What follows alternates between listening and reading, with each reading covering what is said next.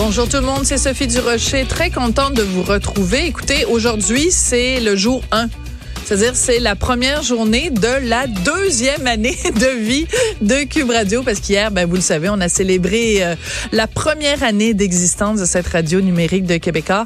Alors, si jamais vous n'avez pas entendu l'émission d'hier, ben, je vous adresse à vous, les auditeurs, les auditrices, un énorme merci. Merci d'être là jour après jour. Merci de télécharger les segments qui vous intéressent. Merci de nous écouter en direct. Merci d'écouter les balados euh, de tous mes collègues il y en a vraiment une multitude. Alors, merci d'être très présent. Et en plus, hier, les patrons nous ont appris que la semaine dernière, c'était une semaine record d'écoute pour Cube Radio. Alors, on est vraiment très, très content de votre fidélité et de votre enthousiasme à notre égard. Alors, euh, écoutez, hier soir, euh, après avoir fêté euh, amplement en mangeant des petits gâteaux la première année d'existence de Cube Radio, je suis allée à la première du spectacle de Martin Petit. Le spectacle s'intitule Pyromane.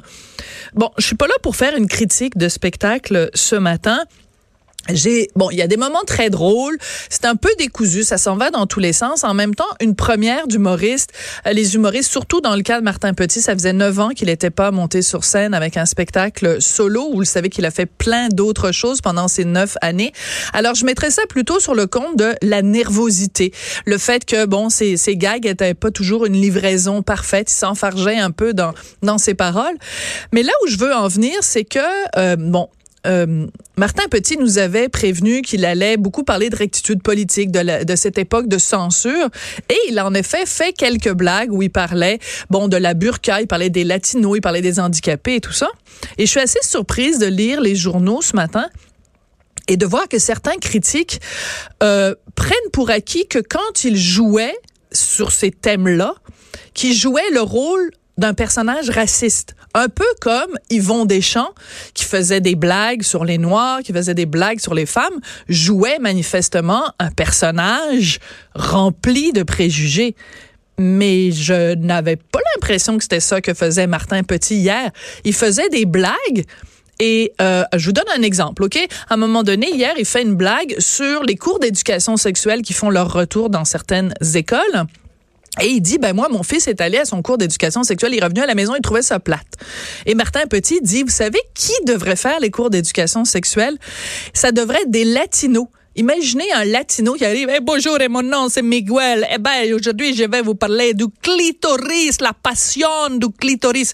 Bon, évidemment, je suis pas humoriste, donc je rends pas très bien hommage à la blague de Martin Petit.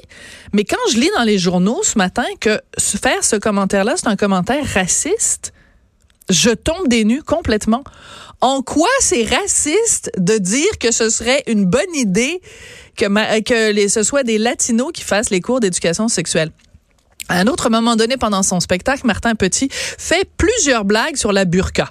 Bon, évidemment, la burqa, hey, quel sujet contentieux, quel sujet dangereux. Touche pas ça avec un, bâton de dix pieds, voyons, Martin. Alors, il fait des blagues. Bon, je peux pas évidemment vous les raconter parce que ça vendrait le punch de son spectacle, mais simplement pour vous dire qu'à un moment donné, il fait une blague sur la burqa, euh, une femme qui propose des services sexuels en burqa en pleine période de ramadan. Et il finit sa blague, Martin Petit, en disant Teinte, oui, Gad Elmaleh, essaye de me la voler, cette blague-là. Alors, c'est très drôle parce qu'on le sait que Gad Elmaleh, il y a des sites qui l'accusent donc de plagier des gags et entre autres de plagier des gags de Martin Petit. Donc, la, petite, le petit clin d'œil à Gad Elmaleh était très drôle. Mais encore une fois, ma surprise de voir dans ce, matin dans, certains journaux qu'on dit que dans ce cette blague-là sur la burqa, que Martin Petit se met dans la peau de quelqu'un qui tient des propos racistes. Attendez deux secondes, là. En 2019, quelqu'un peut pas, un humoriste peut pas monter sur scène, faire une blague sur la burqa, faire une blague sur la religion. Il se fait dire que ces propos-là sont racistes. Mais euh, par quelle espèce de, d'acrobatie intellectuelle on en arrive à pointer du doigt des humoristes en les traitant de mononcles parce qu'ils font des blagues sur quand même quelque chose qui est un phénomène social qu'on peut tous observer. Regardez la façon dont le niqab a été crucial au moment des élections en 2015. Ça veut dire qu'on peut pas faire des blagues sur le niqab. En tout cas, une chose est sûre, c'est que dans le contexte actuel, si jamais Martin Petit décidait de laisser de côté sa carrière d'humoriste et de se lancer en politique, il se trouverait sûrement un journaliste millénario, un millénarial, un millénial qui lui dirait "Hey, tu peux pas être tu peux pas être candidat pour un parti politique toi. Tu as fait des blagues islamophobes là, tu as fait des blagues racistes." Il faut vraiment réfléchir à ce genre d'accusation là qu'on porte contre les gens. Ce sera mon bain voyons donc pour aujourd'hui.